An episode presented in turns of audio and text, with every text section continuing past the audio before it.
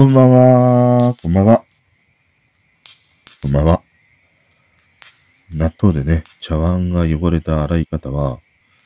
指先でね、洗うのが一番いいですね。今日そんな記事を見かけて、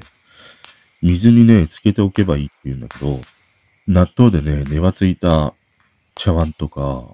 あとカレーを作った後の鍋とかね、ああいうものをさ、あの洗剤をつけてね、スポンジとかね、ああいうもので洗ってしまうと、もうとんでもないことになるわけじゃん。スポンジとかね、そういうものがギトギトになるから。だからね、納豆もカレーを作った後の鍋も、まずはね、水につけておいて、指でね、こするようにして洗うのが一番いい。で、粘りとかね、ああいうなんか油みたいなものがね、なくなったら、それからね、スポンジで洗うのがね、いいですね。だから指はスポンジとかたわしとか、そういうものとね、ああいうなんか食器を洗うときっていうのは、同じ使い道がね、ありますね。ということで、こんばんは。ものすごい地味なね、話から始まるんだけど、あの、今日もね、まあ昨日その KJ とかジブラの話をして、で、その後自分でね、配信したものをさ、こう何度となく聞いてたりもしてね。うん、別のなんかアングルがあるかもしんないなって思ったりしたんだよね。あの、ジブラが KJ をディスった公開処刑というね、曲を出したという。それをまたこう考えてたりもして、繋がったのがさ、長州力なんだよ。プロレスラーのね、長州力。で、ジブラ。で、もう一人俺の中で繋がったのが中森明菜。この三人なんだよね。で、俺が知る限りこの三人って接点は多分ないんじゃないかなと思うんだけど、本当にね、それぞれの業界でね、第一人者と言われる面々なんだけど、でも多分接点はないんじゃないかなって。もしかしたら、いや、ジブラはすげえ長州の大ファンだったとかね、そういう裏話的なものはあるかもしれないけど、少なからず俺はそういうのをね、聞いたことがないんだよ。で、今日はね、この長州力、ジブラ、中森明菜、この三人にね、共通するもののね、話をしたいと思ってね、まずこのジブラが公開処刑の曲の中で KJ をね、ディスったというものからね、まあもう一回こう考えてたりしたんだけど、昨日の話の中ではやっぱり売るためにはっていうね、ものがあって、そのフックに KJ の名前を出して話題にあげようっていうね、ものがあるとか、またその、先人の谷にね、突き落とすようなことで KJ それでいいのかっていうね、そういう思いもあってじゃないかなっていうふうに思って話したんだけど、もう一度ね、こう考えていくと、ジブラはさ、プロレスをやりたかったんじゃないかなって思ったの。ああいうその KJ をディスる曲を出すことで、プロレスをしたかった。つまりはさ、ストーリーをね、作りたかったんじゃないかなと思ったの。で、このストーリーってさ、特に俺、新日がもう大好きでね、もうずっと見てきたからさ、うん、まあ、そのリアルタイムで見ていた当時っていうのは、もうただ、いろんなね、ああいう新日の様々な構想をさ、毎週と言っていいね、もう毎週というか毎日、こうね、楽しみにしていたし、友達ともね、そういうものをこう共有していたという時代があって、純粋にこう楽しんでいたんだよね、ああいうものを。でもこういう今の時代にね、YouTube で知る、何で知るとかね、その様々な暴露本が出たりとか、そういうものをこう、ね、知っていくと、実はあの、新日で様々な世代構想みたいなものであるとか、長州力のああいうね、かませ犬みたいなね、ものから始まる革命戦士のね、登場であるとか、ああいったものも、実はね、その裏には、アングルというね、意味を持つストーリーが描かれていたっていうね、ものがあるんだよね。だからあの長州が藤波にね、噛みついていったっていう。あれも、その聴衆の思いつきだけではないんだよね。まあもちろんその聴衆の、なんて言うんだろう、発想でああいう風な流れっていうのはあるかもしんないんだけど、でもそのきっかけにあるのはさ、アントニオ猪木であり、あの当時の新馬久志であり、もう一つね、あの当時、ああいうね、ストーリーを描かせるための、ものすごい大きいね、影響力を持っていたっていうのが、テレビ朝日なんだね。だから案外様々な、ああいうね、構想、日本人間の構想であるとか、世代間の構想であるとか、ああいうものっていうのはアントニオ猪木、新馬久志、またテレビ朝日というね、この三つによって作られていったという背景がね、あるんだよね。で、そういうストーリーを見ているね、子供なんかで言うとわからないよね。そういう背景にね、壮大なね、ストーリーがあったなんていうことはさ、もう全然わからないし、想像もつかない。もう、毎週、テレビをつけて、今日はどんなことが起きるのかな、みたいなさ、野獣馬的視線でね、楽しんでいたというものもあるし、ある意味その純粋に、ああいったレスラーたちの様々なね、発言や構想や、またね、舞台裏の話とかさ、そういうものを楽しめていたんだよね。で、その結果、時間が経ってね、あの時代を振り返ってみると、やっぱり新日にはさ、壮大なストーリーがあったんだよね。一番原点はね、日本プロレスというところから始まって、馬場と猪木、まあ、力道山のね、後を引き継ぐように、馬場と猪木の二人の時代があり、そしてこう分かれていったというね、ことから、もうこのね、新日のストーリーというものが始まっていくんだね。まあその前にもちろんプロレスというね、ストーリーがあるんだけど、でも、特に新日をね、今考えてみると、ずっとね、特に俺が見ていたような80年代とか90年代あたりまでというのは、ものすごいこのストーリーにのっとったものがね、このね、新日本プロレスという中にはあってさ、だから、こう、記憶にも残るしね、歴史にも残っていくというね、ものになっていったというさ、ことがあるんだよね。で、長州とかさ、まあ前田とかさ、そういうその、ある意味描かれたストーリーにうまく乗ってきたとも言えるんだね。だから、ああいうふうに後に長州も前田も独自の自分たちのストーリーをね、描けていったというね、ものもあるんだね。だから、やっぱり歴史を作る、記憶に残るっていうものの時には、このさ、ストーリーというね、ものがものすごい大事なんだよね。そうした時に、ジブラはあの曲を出すことで、そのヒップホップのあのジャンル、あれをね、もっともっとそのお茶の間まで、要はドラゴンアッシュだけではないんだよっていうものをね、もっとこう盛り上げていきたい。で、その盛り上げていくためには、ストーリーがね、必要だっていう、そういうね、アングルもあったんじゃないかなって思ったりしたんだよ。だから、なんかね、また違う視点で見ると、ああいう風にジブラが公開処刑を出して、KJ がその仕掛けに答えてくれなかった。まあそのアンサーソングではないかという風にね、言われるものはあるんだけど、でも、公として、あの曲に答えたというものは、うん、ないんじゃないかな。俺が知らないだけかもしんないけど、にわかで調べた限りではね、あの曲に対してのアンサーっていうのはなさそうなので、うん、だからその、ジブラのね、仕掛けには乗ってこなかったというさ、ものがあるんだね。だからね、ジブラとしては、その、自分が描いていたストーリーの流れがね、えー、一つこう始まらなかった、完結しなかったというね、ものがあって、うんちょっとこう悔しさみたいなものとか、あったのかもしんないなと思って、本当は KJ にね、アンサーとして答えて欲しかったんじゃないかなっていう。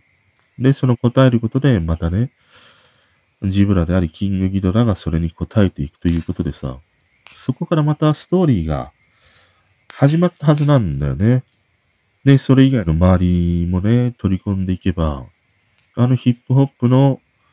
ジャンルというものがね、よりあの時代にこうブレイクしていったというさ、まあもちろんその後にもね、あの、ブレイクしていくリップスライムが出る、何が出るっていうものがあって、ブレイクはしていくんだけど、でもよりもっとね、うん、大きなうねりとなってね、いわゆるさ、俺みたいなお茶の間までが知る、ああいうヒップホップというものがね、あったのかもしんないなって思ったの。だから、長州力もそうだし、ジブラもそうなんだけど、この記憶に残る歴史になるストーリーをね、作りたかった。またね、ストーリーの中で演じたかったっていう、そういう思いがあったんじゃないかなって思うんだね。で、また一方でね、このストーリーって、そういう風に狙って描いてストーリーになっていくものもあるんだけど、俺自身が感じるのは、こういうストーリーって、その後にね、振り返った時に、いや、これにはこういうストーリーがあったよねっていう。要は、結果としてそれがストーリーになるっていうね、ことの方が圧倒的に多いんじゃないかなと思うね。そんなにね、思い描いたようなストーリーで進むっていうことは、そもそもがね、人間の感情が複雑だしさ、そういうものがある中で、映画やドラマを作っているわけではないからさ、そんなに思い描いたようなストーリー通りに進むっていうことは、うん、まあ、限りなく少ないんじゃないかなって思うんだよね。だから結果として、何年かね、経ってそれを振り返った時に、いや、あれはこういうストーリーになったよねっていうことが、うん、ついてくるだけのことであって、それは秋元康もそんなようなことを言ってたね。ああいう AKB のヒットとかあって、いや、秋元さん、AKB がああいう風にね、なっていくっていう、そういうストーリーを描いていたんですよねっていう。でもそういうね、ストーリーを最初から描いているわけではなくて、結果としてね、目の前にあることを一生懸命やっていったら、ああいう AKB というね、まあ振り返ってみたらストーリーになっていたという、そういう話をしていたりね、またなんか自分自身もなんかそんな経験があるんだよね。なんかヒットした商品があって、やっぱりそれをこう、企画とかね、開発とかね、しているときって、そんなにストーリーがね、そこから生まれるっていう思いはないんだよね。それよりも目の前にあるものを、こう、世に出したいとかさ、いや、これは売れるよなっていうね、自分の中での自信みたいなものでしかなくて、そこにそのものがどうなっていくかっていうね、ストーリーなんかは、全然思い描けていないんだよね。でもそれが世に出て発売されて、多くの人の手にね、届いたときに、じゃあ5年後、10年後を振り返って、いや、あれはね、こういうストーリーがあって売れたんだとか、こういうものがあってっていうね、そのストーリーが後付けされていくっていうね、経験があるからさ。だから必ずしもジブラがあの時代にそういうストーリーを描いていたのかっていうと、うーん、そこまでじゃなかったかもしれないし、うーん、そこまでやっぱり考えていたというね、ことでもあるのかもしれないんだけどね。まあそれはその本人しかわからないし、まあなんなら本人としてもさ、案外振り返ってみたら、いや、こういうストーリー付けができるよなっていうものもね、あるんじゃないかなとは思うんだよね。うん。だからまあこの、長州とね、ジブラのこの二人に共通しているのが、まずストーリーというね、ものがあるんじゃないかなって思ったの。で、もう一人のね、主役、中森明菜。彼女にもね、図らずもね、ストーリーが出てきてしまったアイドルの一人だと思うんだね。で、やっぱりこのストーリーがあるからこそ、未だこう記憶に残る、歴史に残るね、アイドルに、やっぱりなったっていうのは松田聖子であり、中森明菜であり、うーん、まあ小泉京子とかもいるんだけども、ストーリーという意味では、やっぱり松田聖子、中森明菜、あと山口桃江。この三人を超えるストーリーっていうのはないんじゃないかなって思ったりしたんでね。で、図らずもと言ったのは、うーん、まあ、中森明菜ってさ、デビューして数々のヒット曲を出していって、順調なね、音楽活動ができていたと思うんだよね。で、その中で、あの、金屏風の件があって、あそこからね、俺は彼女のこのストーリーがね、始まったんじゃないかなっていうふうに思うんだよ。で、今回ね、この中森明菜、ジブラ、長州力っていうふうに、うん、たどり着いたのは、きっかけがさ、中森明菜のディアフレンドっていうね、曲なんだよね。この曲は1990年の曲で、89年のね、金屏風の会見の、その翌年にこの曲が出されたんだね。7月に出されたんだけど、うーん、なんて言うんだろうな。ものすごい彼女の痛みをね、多くのそのファンの人たちに届けた曲になったんじゃないかなと思って。このさ、曲って中森明菜のこういうね、シングル曲には珍しく、メジャーな曲なんだよね。明るい曲になっているんだよね。で、ほとんどにおいてさ、中森明菜が歌ってきた曲って、マイナーな曲がほとんどなんだよ。に対して松田聖子はね、メジャーな曲が多いというものがあって、洋の松田聖子、陰の中森明菜というね、ものが、もうずっとあったわけで。で、そういうその、ああいう会見後にね、彼女が出してくる曲というのが、マイナー曲ではなくてメジャー曲になったっていうことがさ、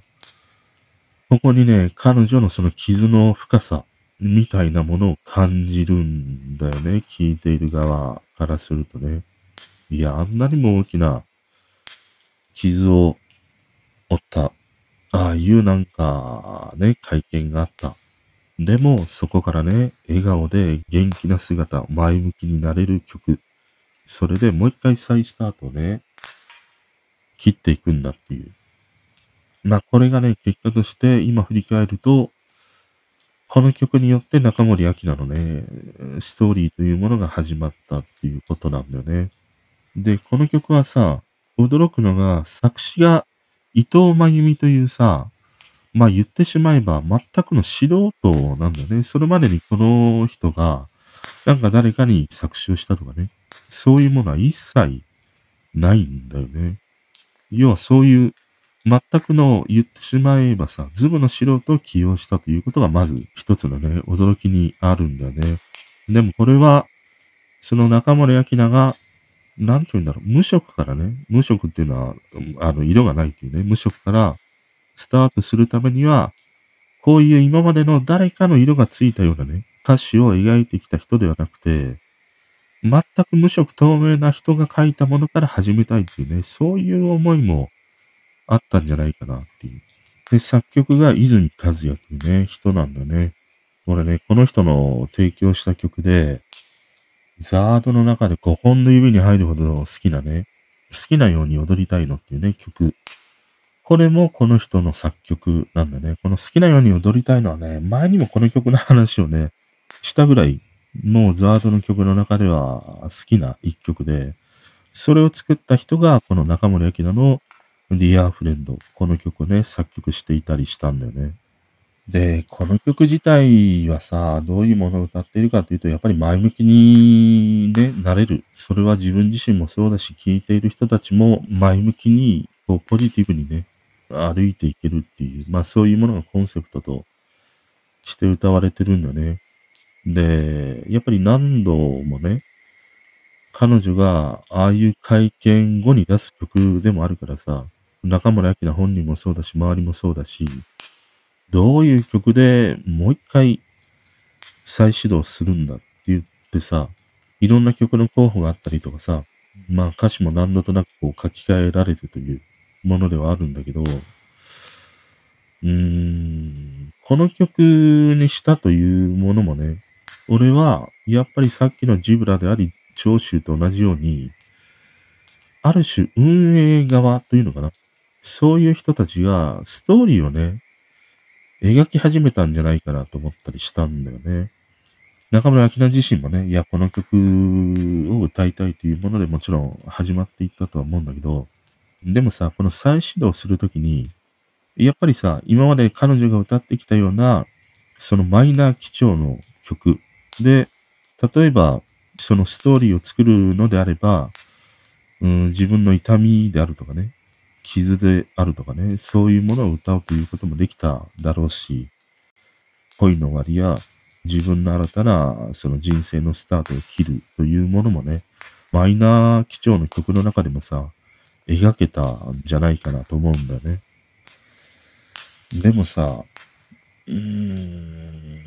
スタッフというか運営側は、あえてストーリーを作るためにね、こういう明るい曲を彼女に歌わせようというね、そういうものもあったんじゃないかなってね、妄想してみたりするんだよね。その、こう推奨しきった姿をね、もう多くの人は知っていて、想像がついて、そういう姿で、まあ実際にね、あの、復帰してからの彼女ってもう痛々しいんだよね。痩せてしまってね、こう、目にもね、正気がないような感じというものがあったりもしてさ、本当に大丈夫なのかって多くの人はね、心配したぐらい、こう、憔悴した姿。それでこの明るい歌を歌うわけだよね。だからさ、これだけその傷ついた女の子が、こうしてね、気長に頑張っていく姿。で、またここからね、再スタートを切って、以前のようなその中森明菜の輝きを取り戻していくという、その一連のストーリーをね、描いていくためには、大きくね、傷ついている彼女だからこそ、この元気な曲を歌うことで、その傷の深さ、痛みがね、続いてる様というものをね、お茶の間にね、届けたかったんじゃないかなって思うんだね。で、実際そういうものはさ、お茶の間に届いてね、この Dear Friend という曲はオリコンで1位を取る曲にもなったし、セールス的にも大成功した一枚になったんだね。で、この曲を支えていたのっていうのがさ、夜のね、水商売をしている女性からのね、リクエストが多かったんだね。あの、優先のリクエストとかね。だから、その自分自身もこう傷ついてね、来た人生であるとか、まあ痛みがわかるというね、そういう人たちに、ものすごいね、刺さっていくんだよね。で、もしかしてね、これが、ものすごいマイナー調な曲で、なんか傷ついた様をね、歌っていたりしたら、まあそれはそれで、そういうね、水商売とかをされている女性のね、人たちには刺さったかもしれないんだけど、でもファンの人たちがどう思うかなっていうものを考えたときにさ、確かにそのマイナー基調で傷ついた様を歌っているものを聞いて、わかるわ。寄り添いたいっていうふうに思うんだけど、うん、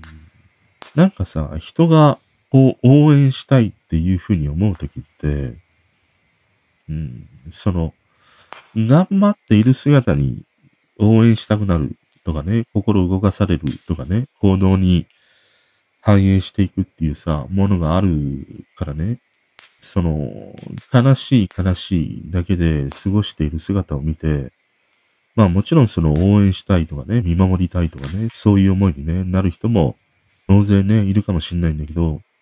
でもさ、その大きく傷をついたっていうものはね、知っているわけだからさ、それを知っていて、なおかつね、こういうふうに彼女が前向きに元気な曲を歌うっていうことで、やっぱりより多くの人の心に刺さるし、応援したくなるしっていうね、思いにさ、なるし、うーん、なんかね、愛情にも似た感情がね、湧いてくると思うんだよね。まあ、例えがね、いいか悪いかっていうのはあるんだけど、例えば俺昔猫を飼っていた時にさ、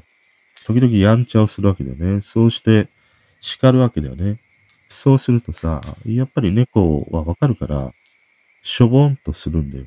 しょぼんとするんだけど、またね、数時間後にはさ、元気な姿でさ、こうね、近寄ってきたり、体をね、こすりつけたりする姿があるんで。で、そういうものを見るとさ、うーん、なんかこんな風に叱られたとしても、こういう風に懐いてきてくれる、こうね、寄り添ってくれるというものを見たときに、そのなんかけなげな姿にさ、うん、もう愛情が湧いてくるんだよね。これがさ、ずっとなんか、しょぼーんともししていてね、俺に近寄ってこないとかさ、うーん、そういうことになってしまうと、まあ、そこまで叱ったな、悪かったなとかね、そういうものもある一方で、いやー、なんか、あんまり可愛くないなとかさ、まあそんなことは思わないけれど、でもそういう感情もね、湧いてくるっていうことがあるようにさ、逆にああいう風に大きく傷ついた時っていうのは、そのね、痛みの中に留まっているよりも、そこからもう一回立ち上がろう。その傷を治してっていうね。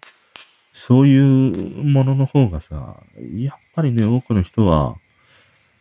心を動かされていくんだね。で、よりその彼女に魅了されていくっていうね、ものがね、あるんだね。だから、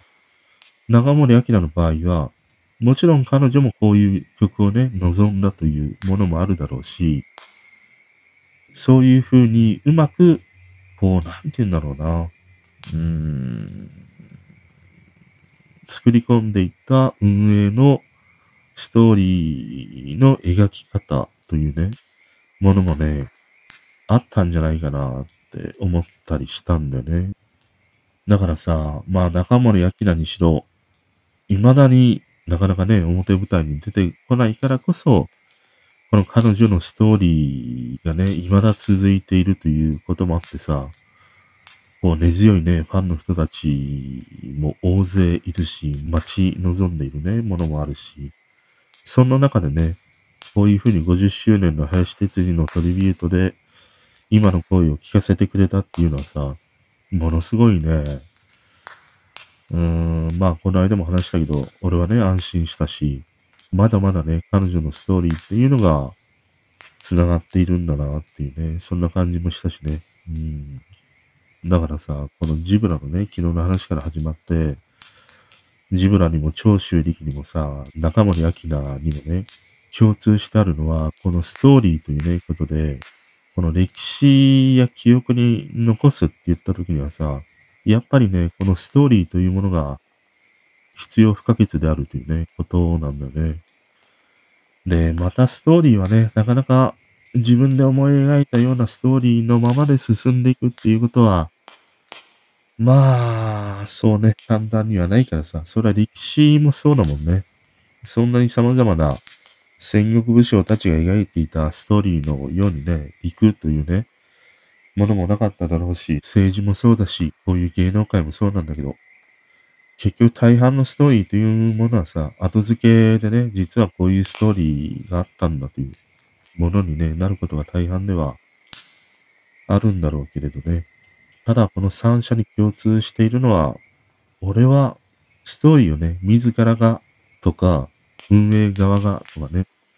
作っていきたかったというね、ものがね、あったんじゃないかなっていう。そんなね、今日は妄想話をね、してみました。まあ、面白いね。うん、このストーリーというものをこう考えていくとさ、面白い。あとよくさ、このストーリーで語られるのはさ、競馬があったりするじゃん。いや、この馬はこういうストーリーがあって、だからね、菊花賞で一着になるんだとかさ、そういうものがあるんだけど、競馬に関してのストーリーはね、当たった試しがないわ。うん、全く全く頼りにならない。うん、だからさ、ギャンブルを予測する上でのストーリーっていうのは役立たないよ。ほとんどにおいて。ただまあ結果としてね、あのー、ストーリーがついてくるということはあるんだけど、予想に関してのストーリーはね、ないわ。そんなものは。本当に。ということでね、今日もね、またジブラと KJ、長州力、中森明菜、このね、三者に共通する話をしてみました。おやすみなさい。